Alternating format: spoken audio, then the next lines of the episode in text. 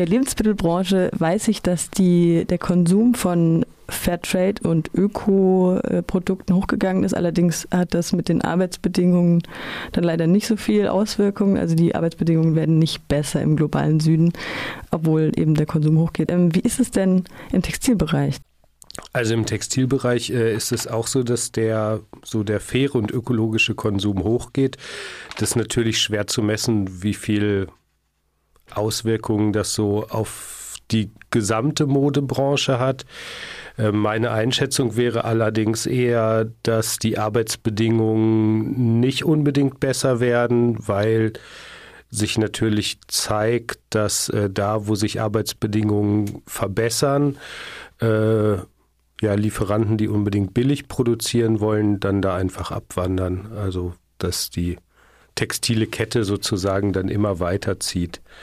Ähm, das beschreibe ich ja auch so ein bisschen in dem Artikel hier im Themenschwerpunkt, äh, der so, ja, eigentlich ausgehend von Baumwolle als Rohstoff ein bisschen beschreibt, wie so Wanderungsprozesse in so, ja, in, in der Textilindustrie sich ja ganz, ganz historisch und ähm, einfach immer ja immer dahin verlagert haben, wo es halt dann gut war, äh, möglichst viel Rendite zu erwirtschaften. Und äh, ja, wenn man fairer produziert, dann kann man natürlich nicht so niedrige Preise nehmen und das ist ja auch ein Artikel hier im Themenheft, dass dieser ganze Bereich der Fast Fashion, also möglichst schneller Konsum, gerade wahnsinnig wächst eigentlich. Mhm.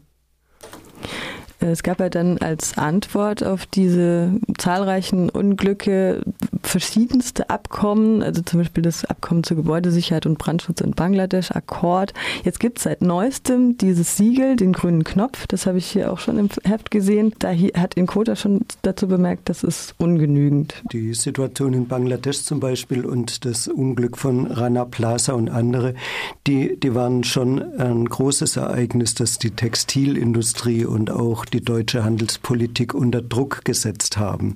Da sind Sachen passiert. Da ist äh, beispielsweise von der Politik ein Textilbündnis initiiert worden, in dem die in, der, äh, in dem auch äh, Nichtregierungsorganisationen wie Femnet beteiligt sind, die ähm, versuchen, äh, Einfluss auf die Arbeitsbedingungen in Bangladesch zu nehmen. Der grüne Knopf ist genau dasselbe auf einer anderen Ebene. Das ist ein staatliches Metasiegel, das ähm, auch andere Initiativen einbindet und ähm, wo es auch wiederum wieder darum geht, auf Umweltverträglichkeit und auf bessere Arbeitsbedingungen äh, mit Blick auf Bangladesch äh, Einfluss zu nehmen. Beides sind freiwillige Initiativen mehr oder weniger und ähm, sie sind genauso wie der faire Handel ähm, ähm, ganz gute Initiativen, aber in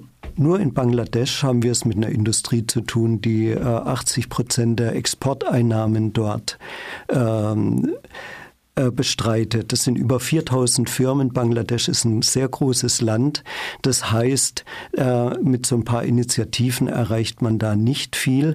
Es geht äh, eigentlich darum, verbindliche Veränderungen zu schaffen und das geht nur per Gesetz in der Bundesrepublik, so vertritt Gisela Burkhardt in ihrem Artikel über den grünen Knopf äh, ihren Standpunkt. In der Bundesrepublik geht es nur über äh, ein Lieferkettengesetz, also über verbindliche ähm, Regelungen, die alle Textilunternehmer äh, betreffen. Und selbstverständlich ist ganz wichtig der Blick zum Beispiel nach Bangladesch. Dort müssen natürlich für die Arbeiterinnen und Arbeiter verbindliche äh, Arbeitsschutzgesetze und ein verbindlicher Existenzlohn durchgesetzt werden und nicht irgendwelche Initiativen. Im Dezember letzten Jahres habe ich von der Initiative Lieferkettengesetz gehört, dass jetzt sogar 42 Unternehmern ein solches fordern. Was ist denn seitdem passiert? Habt ihr dazu was im Heft zum Lieferkettengesetz? Äh, ja, da ja.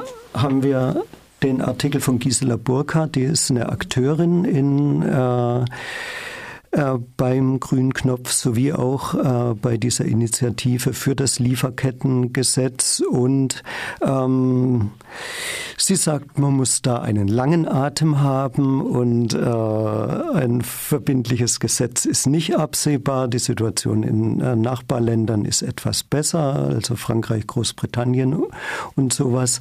Sie ähm, vertritt es schon, äh, dass es Sinn macht, ein Lieferkettengesetz ähm, zu installieren, aber das ist kein Thema, das auf der politischen Agenda sehr weit oben rangiert. Okay. Ähm, die Clean Clothes Campaign, also die Kampagne für saubere Kleider und andere Kampagnen sagen ja auch immer, dass es eine Entscheidung der jeweiligen Konsumentin, des jeweiligen Konsumenten natürlich ist. Wie ist es mit dieser, wie bewertet ihr diese sogenannte Politik mit dem Einkaufskorb? Ist das ein Trugschluss? Ach, ich finde es schwer zu sagen. Ähm, ich würde ich würde da sagen, das ist, also ein Trugschluss würde ich das nicht nennen, aber natürlich ist es auch so, dass äh, nur weil dann ein paar Prozent der Leute fair oder fairer konsumieren, dass sich natürlich am großen und Ganzen nicht so wahnsinnig viel ändert. Ich glaube, das ist eher, das zeigt eine gewisse Machbarkeit, also das zeigt einfach, was weiß ich, dass ein Laden jetzt wie bei uns der Zündstoff, dass man auch äh, davon leben kann, mit Kleidung zu handeln, wenn man gewisse ethische Standards einhält und nicht darauf scheißt, wie die Leute arbeiten.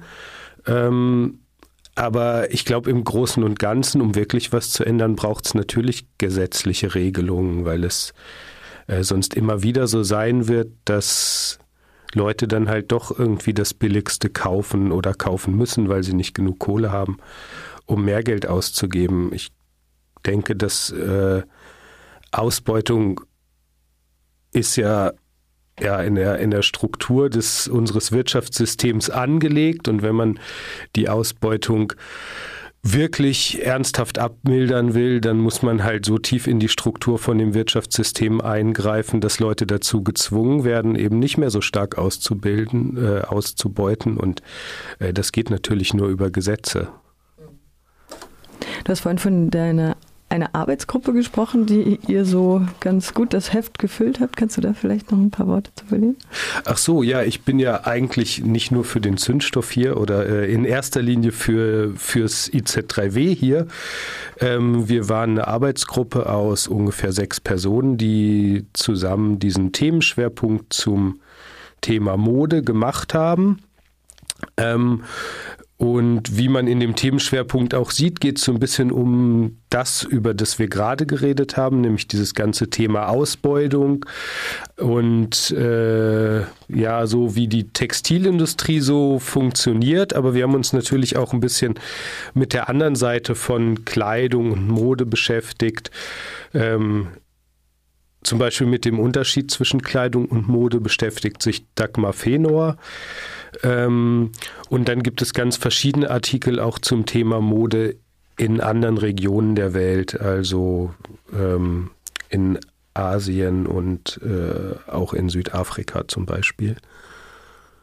Was mir jetzt auch gerade hier ins Auge sticht, ist, Rechte sind modebewusst geworden. Das geht ja nochmal vielleicht in eine ganz andere Richtung. Eben, das Heft heißt ja Ästhetik und äh, Ausbeutung.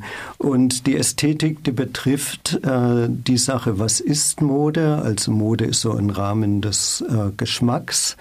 Und ähm, äh, mit Mode senden wir natürlich auch Codes, die dafür sorgen, dass wir akzeptiert und angepasst äh, sind, dass dass wir in der Gesellschaft funktionieren. Wir senden aber auch Codes, ähm, die äh, dass wir attraktiv sind oder begehrenswert oder toll. Und ähm, das heißt, die Codes der Mode ähm, sind sozusagen auch eine Politik mit äh, äh, durch die äh, ich mich verkaufe und präsentiere und durch die ich etwas erreichen will. Beispiel ähm, Mode und Subkulturen, Mode und Oppositionen. Es ist einfach eine Möglichkeit für Opposition, sich durch bestimmte äh, äußerliche Codes äh, zu präsentieren und äh, das gibt's stark auf der Linken mit äh, Punk, Wave und allen möglichen, ähm, wo eine äh, textile Politik eigentlich von äh, Milieus und Leuten betrieben wird. Und wir haben einen Artikel im Heft, in dem auch die neue rechte Mode besprochen wird. Es ist ein Interview mit Sarah Held und äh, sie erklärt eigentlich, wie die neue Rechte sich äh, textil veräußert. Die neue Rechte hat ja sozusagen neue Inhalte seit den 1980er Jahren, einen neuen Rassismus kreiert und die Identitären haben auch Aktionsformen der Linken sozusagen adaptiert, also einen gewissen Aktionismus, äh, der Versuch, hip aufzutreten und das manifestiert sich auch in der Kleidung. Sarah Held sagt, äh, die Geschichte mit äh, Glatze, Baseballschläger und äh, schwarze Stiefel sind out. Die Rechten äh, treten so nicht mehr auf. Äh, das ist in den 2000er Jahren nicht mehr angesagt. Die Identitären versuchen hip aufzutreten. Erstens, indem sie auch Textilien, Kleidung der Linken imitieren. Die sogenannten autonomen Nationalisten sind aufgetreten wie Linksautonome. Wir haben ähm, äh, rechte Identitäre, die sozusagen fesch auftreten, die mit funktionalen Klamotten äh, und folkloristischen Einsprengseln auftreten. Und eine andere Politik der neuen Rechten ist eben die Normalität. Das heißt, sie wollen nicht mehr auffallen und abschrecken, sondern sie wollen normal sein und äh, ihre rechten Inhalte äh, da keine Abstriche machen, aber im Auftreten schon. Und äh, das äh, explizit rechte Label Thor Steiner zum Beispiel äh, ist jetzt immer größer geworden, ein größerer Player geworden. Und die äh, unterscheiden sich in ihrem Katalog kaum mehr von einem HM-Katalog oder, oder sowas. Ne? Die, die machen ganz normale Klamotten. Jetzt dürft ihr nochmal den ultimativen Werbeblock schalten. Habt ihr vielleicht ein Highlight im Heft oder so? Im Themenschwerpunkt haben wir halt ähm, versucht, diese äh, Code, diese Politik von Kleidung, was schafft Kleidung, ähm, vorne aufzudröseln, dann der Aspekt der Ausbeutung und zuletzt äh, ganz spannend ist eigentlich, äh, sind eigentlich Länderartikel, die sich Mode anschauen. In Südafrika zum Beispiel, das ja äh, durchaus eine Trendschmiede ist, äh, wo eine lebendige, aufstrebende Modeszene existiert, die äh, recht spannende Sachen zum Teil betreibt, nämlich äh, ähm, Modenkleiderstile aus, äh, aus dem Widerstand gegen die Apartheid heute wieder aufgreift und wiederbelebt. Äh, das, das machen renommierte Designer. Und dann werfen wir einen Blick auf subkulturelle Moden in Vietnam, einen Blick auf den Mittleren Osten und die Modezentren dort in Dubai, in Teheran, in Istanbul aber auch Beirut. Das heißt, die Message des hinteren Teils des Themenschwerpunkts ist die, dass Mode nicht selbstverständlich nicht nur aus Paris, Mailand, London, New York kommt, sondern der globale Süden immer mehr äh, auch Modezentren aufweist und dort auch eine lebendige Designer- und Modeszene existiert, die es sich lohnt anzuschauen.